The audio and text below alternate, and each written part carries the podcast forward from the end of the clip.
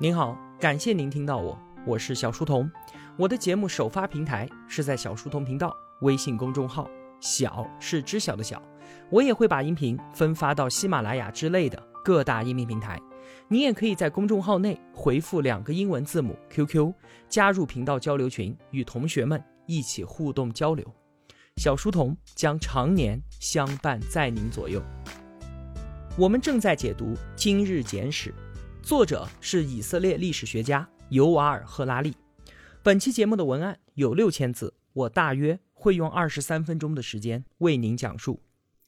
今天啊，我们要讨论的议题有两个，一个呢是恐怖主义，它其实啊远远没有我们感觉到的那么恐怖；另外一个议题呢是战争，战争其实也并没有我们以为的那么遥远。先来说恐怖主义吧。一提到恐怖主义这个名词，确实是让几十亿人都深深的感觉到恐惧。它没有人性啊，杀人如麻，而且还是大量的我们这样的平民惨遭毒手。你说让我们提起来，怎么能够不感觉到恐惧呢？然而，我们有没有想过这么一个问题？就是恐怖主义它夺走的生命，相比于车祸、心脏病和空气污染来说，是少得多得多的。但是我们对于后面这些事情，却根本就没有像是对于恐怖主义那样感到那么的恐惧。我们来看一下数据哈，从二零零一年九幺幺事件以来，平均每年丧生于恐怖主义之手的人数，欧盟五十人，美国十人，中国七人，全球有二点五万人。这其中啊，绝大多数都是在伊拉克、阿富汗、巴基斯坦还有叙利亚。那么相比之下呢？每年丧生于车祸的人数有多少呢？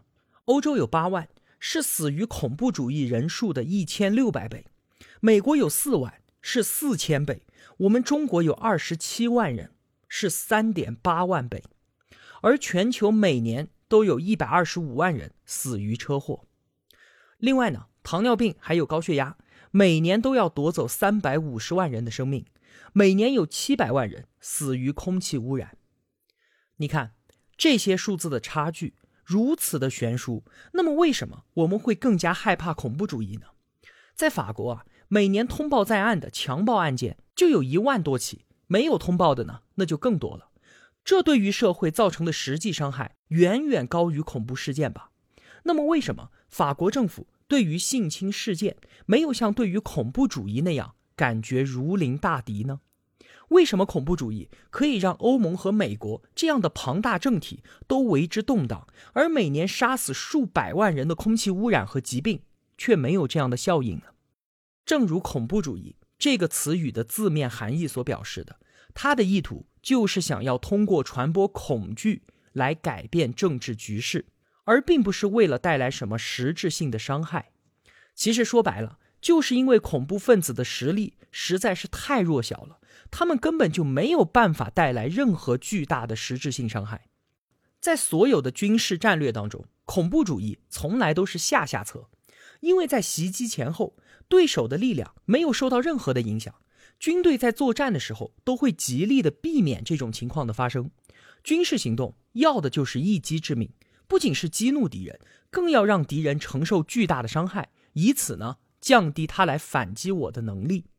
比方说啊。日本偷袭珍珠港，在这件事情之后，日本有一件事情是可以确定的，那就是在一九四二年，美国绝对没有办法再派出舰队前往中国香港或者是菲律宾地区了。那么，在一九四一年十二月份的时候，日本会采取恐怖主义的做法，为了挑衅美国，击沉一艘美国的游轮，然后让美国大批的舰队安安稳稳地待在珍珠港吗？在他的军事战略部署里面就没有这么一个选项。恐怖分子那是没有办法，他们的力量实在是太小了，不足以发动战争，所以他们思考问题的方式就跟军队的将领不一样，而更像是综艺节目的制作人。为什么这么说呢？你想啊，我们提到九幺幺事件的时候，大家脑海当中出现的画面都是飞机撞毁双子大厦，但是九幺幺事件还有另外两个攻击目标啊，特别是成功的袭击了美国国防部五角大楼。那为什么很多人？都不记得这件事儿了呢？五角大楼袭击事件，它不仅摧毁了美国中央指挥部的一部分，更是造成了美国高级指挥官和战略分析人员的伤亡。而在公众的记忆当中，只记得他们摧毁了两栋民用建筑，造成了股票经理人、会计师和文员的伤亡。这是为什么呢？原因就在于啊，双子大厦那可是纽约的标志性建筑，它们倒塌下来就会营造出逼人的视听效果，令人永生难忘，挥之不去。我们需要知道的是啊，恐怖主义的袭击就像是一场秀，所以重点并不在于实质伤害，而在于影响人们的情绪。恐怖分子做的任何事情，其实都不可能打败我们，唯一打败我们的，就是我们因为他的挑衅而过度反应。我们过度反应所引发的军事行动和政治风暴，这些东西才是恐怖分子想要的。那当风暴形成之后，很多后果他都是始料未及的，对手可能由此犯下一些错误，权力平衡也就此开始偏移。所以啊，恐怖分子其实就像是一只想要摧毁瓷器店的苍蝇，苍蝇的力气实在是太小了，连个茶杯都举不起来。他唯一的办法就是钻进一头公牛的耳朵里面，让这头公牛因为愤怒和恐惧，在瓷器店里面横冲直闯，而这。就正是九幺幺事件之后的景象，恐怖分子刺激了美国这一头公牛，而美国冲进了中东这一家瓷器店。说到这里啊，我们也该回答之前的那个问题了，就是为什么各国政府会对恐怖主义的挑衅如此的敏感呢？根本的原因就在于啊，现代政治的合法性，它是来自于保证公共领域内不受到政治暴力的影响。所以说啊，在政治暴力这个问题上面，哪怕就是一个小小的冲击，只要是政权的合法性遭到了破坏，那政权是很有可能彻底崩溃掉的。在十四世纪的时候，黑死病那可是带走了当时那里四分之一的人口，但是没有任何一位国王因此失去王位，原因就是当时没有人认为防御瘟疫是国王职责的一部分。但是啊，当时的统治者如果胆敢允许宗教异端，在自己的领土上散播思想，那不仅可能丢掉自己的王冠，还有可能丢掉自己的脑袋。就像我们刚才所说的，法国现在每年都有数万起的强暴案件。然而就历史而言，国家也并不建立在消除性侵害的承诺之上。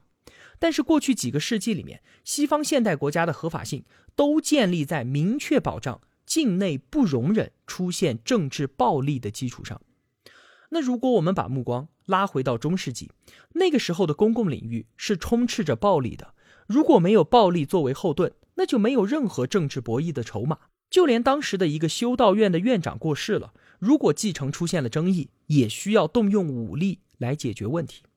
所以在那个时候啊，是完全没有恐怖主义生存的空间的。我们可以想象一下，如果在十字军东征的时候，伊斯兰教徒绑架了几个基督徒，威胁说：“啊，你们赶紧撤离耶路撒冷，不然呢，我就撕票。”这非但不会让人感觉到恐惧，反而会招来耻笑的。在当时，如果你没有足够的力量，造成重大的实质性伤害，就没有人会看得起你。所以，你想要威胁别人，也至少先要夺下几座城堡再说吧。那在充斥着暴力的年代里面，搞绑票、搞恐怖主义，根本就不算什么本事儿。那到了现代呢，可就完完全全的不一样了。中央集权，在许多国家境内已经看不到政治暴力了。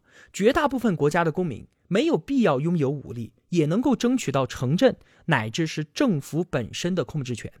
就连几百亿的美元、规模庞大的军队、数千艘的战舰、战机，还有核导弹的控制权，都可以在不打一发子弹的前提之下，从一批政客的手中转移到另一批政客的手里面。我们早就已经习惯了这种情况，而且认为这就是理所当然的权利啊！在这个时候，一旦有人死于零星的政治暴力行为，那就俨然成为了对于国家政权合法性的致命威胁。这就像是在一个空的玻璃瓶里面丢下了一枚硬币，从而发出了巨大的噪声。现代国家防止政治暴力做得越成功，就越容易受到恐怖主义的影响。这就是今天恐怖主义如此成功的根本原因。那既然恐怖主义是一场秀，为了要消除它的恐怖，政府呢也就只能同台飙戏。既然公众已经看到了世贸大楼轰然倒塌，那要与恐怖主义同台打擂，场面至少要一样壮观吧？最好有更大的火和更浓的烟。但是这样一来，又正中恐怖分子的下怀，让他们想要的恐怖得到更多的传播与扩散。那我们应对恐怖主义的正确姿势应该是怎么样的呢？赫拉利说啊，起码要注意三点。第一个，政府需要秘密的打击恐怖组织的网络。最有效的方法其实是通过情报和隐秘的行动去打击恐怖主义背后的资金网络。虽然这件事情啊，在电视上面没有那么精彩。第二点呢，是媒体必须要保持客观，千万不要歇斯底里。如果说啊，恐怖事件并没有得到大量的宣传和曝光，那它本身就是失败的。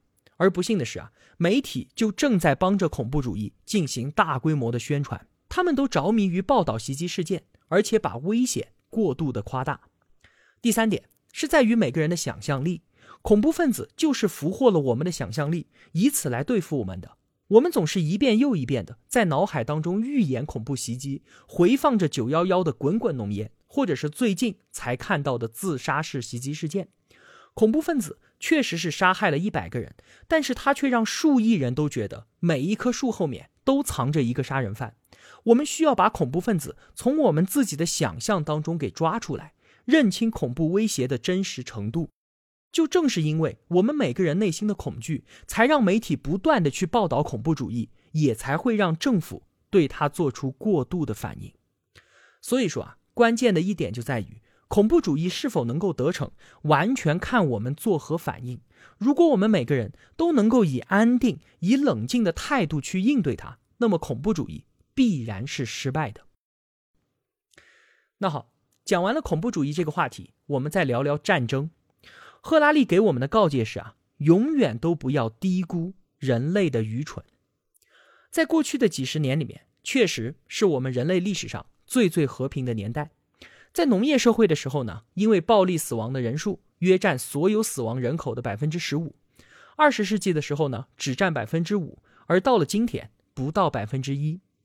然而啊，从二零零八年全球金融危机以来，国际形势急剧的恶化，好战心呢？也是卷土重来，各国的军费开支都在不断的增长，很多人又开始担心了，说会不会像一九一四年奥匈帝国费迪南大公遇刺，随后引发了第一次世界大战一样，二零一八年在叙利亚或者是朝鲜半岛出现的某些事件，会不会再次成为全球冲突的导火线呢？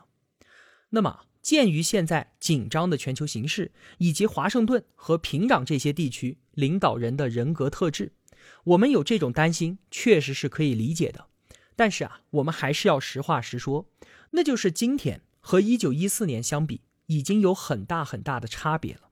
其中最大的差别就在于，当时战争对于一个国家来说是极具吸引力的，因为如果能够打一场漂亮仗的话，那对于经济发展和政治实力的提升是相当的有好处。从亚述帝国和秦朝开始，几乎所有的帝国。都是依靠暴力征服而建立的。一九一四年的时候依然如此。当时各个强权也都是因为打了漂亮仗，所以才拥有了当时的地位。你看啊，日本它是击败了俄国和中国，才成为了地方强权；德国呢是打败了奥匈帝国和法国，在欧洲才拥有了当时的领导地位；英国呢是在全球打出了一系列精彩的小型战争，才创造了全球最大最繁荣的帝国。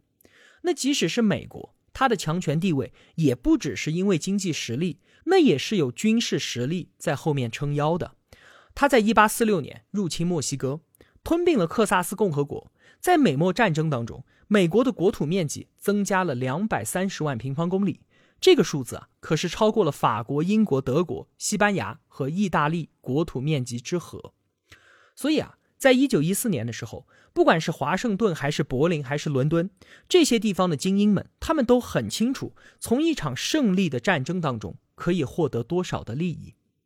但是我们回到今天，情况已经完全不一样了。所谓成功的战争，可以说是已经几乎绝迹了。在美国人的记忆里面啊，最大的一场胜仗应该就是冷战了。但是这场胜利却不是依靠军事交锋取胜的。在第一次海湾战争当中，美国曾经短暂的尝到了过去那种老派军事荣耀的甜美滋味，但是之后呢，在伊拉克和阿富汗的军事行动可以说是惨不忍睹，白白浪费掉了几万亿美元。而在二十一世纪快速崛起的我们中国，则是在一九七九年对越自卫反击战之后，就竭尽全力的避免一切武装冲突。我们的崛起完全就是依靠经济因素，还有。一九四五年之后，日本、德国和意大利的经济奇迹，都是在不消耗一颗子弹的基础上取得的经济繁荣以及地缘政治上的影响力。到目前为止啊，二十一世纪强权成功的唯一例子，是在二零一四年的二月份，克里米亚并入到俄罗斯联邦。其实啊，这一次军事行动之所以能够成功，有两个非常特殊的原因。一个呢，就是不管是乌克兰军队还是当地的居民都无心反抗；其次呢，就是其他强国没有介入到这件事情当中。而事实上啊，就在克里米亚之后，俄罗斯还想在乌克兰的其他地区故技重施，结果呢，就遭到了激烈的反抗。俄罗斯还是很遵守校园霸凌的潜规则的，那就是要打就挑最弱的那个去打，但是你要打也别下手太狠，免得惊动老师。如果说啊，普京真的以斯大林或者是成吉思汗为榜样的话，那么俄罗斯的坦克早就已经冲进乌克兰的首都了。但是普京是知道的，军队和战争在二十一世纪的作用极其的有限。一场成功的战争，前提必须是一场懂得克制的战争。其实啊，说实话。俄罗斯在高加索和乌克兰的战争真的算不上非常的成功。虽然这一仗确实是提升了俄罗斯的大国声望，但是收获到的不信任和仇恨也是水涨船高的。如果我们来算一算经济账，就更不划算了。仅仅靠克里米亚的旅游景点和那些残破的苏联时代的工厂，这场战争绝对入不敷出，就更不用谈因此抽离的外国资本和国际制裁的成本了。赫拉利说。想要看到这场战争决策的局限性，就扭头看一看我们中国就好了。我们维持和平，经济大幅迈进。俄罗斯呢，确实取得了战争上的胜利，但是经济却是停滞不前的。那在今天，为什么就算你拥有了强大的军事实力，但是要打一场成功的、划算的战争，已经不太可能了呢？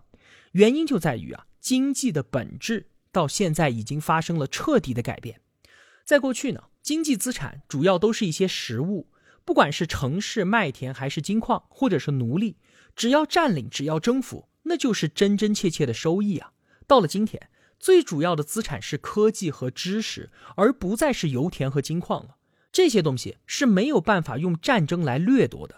像是 ISIS 这样的组织，确实可以依靠在中东劫掠城市和油田过上好日子。他们从伊拉克各个银行抢劫了超过五亿美元。又在二零一五年呢，靠卖石油赚了五亿美元，看上去确实很有钱。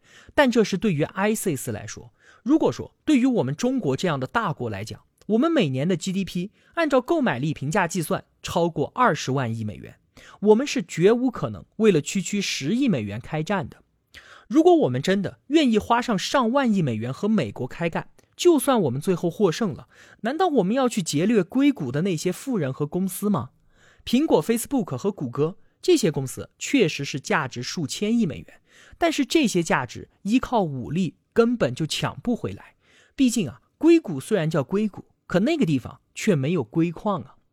那有同学可能就会说，对于战争胜利者，最大的奖赏是可以重新调整全球的贸易体系，就像是从前英国击败拿破仑和美国击败希特勒的时候一样，一场成功的战争。就是能够带来巨大的利益，但是啊，我们可别忘了，核武器这一柄永远高悬的达摩克里斯之剑，世界大国之间有谁想要通过战争来洗牌全球贸易体系，已经几乎不再可能了。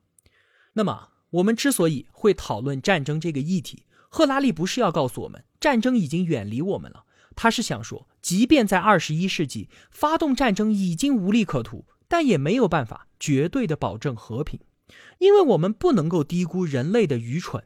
无论是在个人层面还是在集体层面，我们人类常常都会做出一些自我毁灭的举动。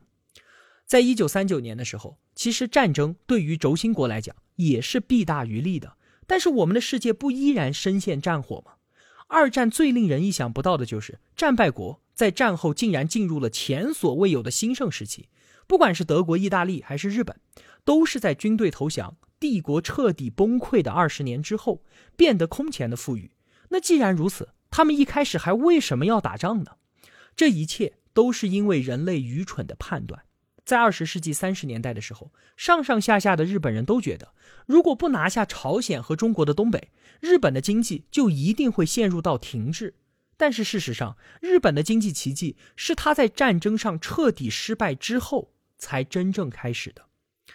作为历史学家的赫拉利告诉我们，人类的愚蠢是历史上最最重要的力量之一，我们不能够忽略这件事情。各个国家的统治者们都把世界视为一个巨大的棋盘，每走一步都是经过了仔细的并且理性的计算。历史上啊，也确实很少有领导人是因为疯了而随意移动棋子的。然而呢，希特勒、东条英机和萨达姆这些人在移动棋子的时候，也都有他们理性的理由。而问题却在于，我们的这个世界比棋盘要复杂太多了，人的理性。不足以完全的理解它，在如此复杂的世界面前，理性和愚蠢也就没有绝对的分别。所以，我们应该多害怕世界大战的爆发呢？过于放心和过于担心都是不理智的。一方面啊，如果人人都一心觉得第三次世界大战一定会爆发，那这就会成为一种自我实现的预言。只要大家都这样觉得，那就会展开军备竞赛，而且会拒绝在任何冲突当中妥协。并且怀疑所有的善意都是陷阱，那这样一来，战争就真的没有办法避免了。而另一方面呢，一心认为战争不可能发生，也是太过于天真了。即便战争对于所有人来说都是巨大的灾难，但也没有任何的神奇或者自然法则能够阻止一种叫做人类的生物去做愚蠢的事情。好了，今天的节目就是这样了。如果我有帮助到您，也希望您愿意帮助我。一个人能够走多远，关键在于与谁同行。我用跨越山海的一路相伴，希望得到您用金钱的称赞。我是小书童，我在小书童频道与您不见不散。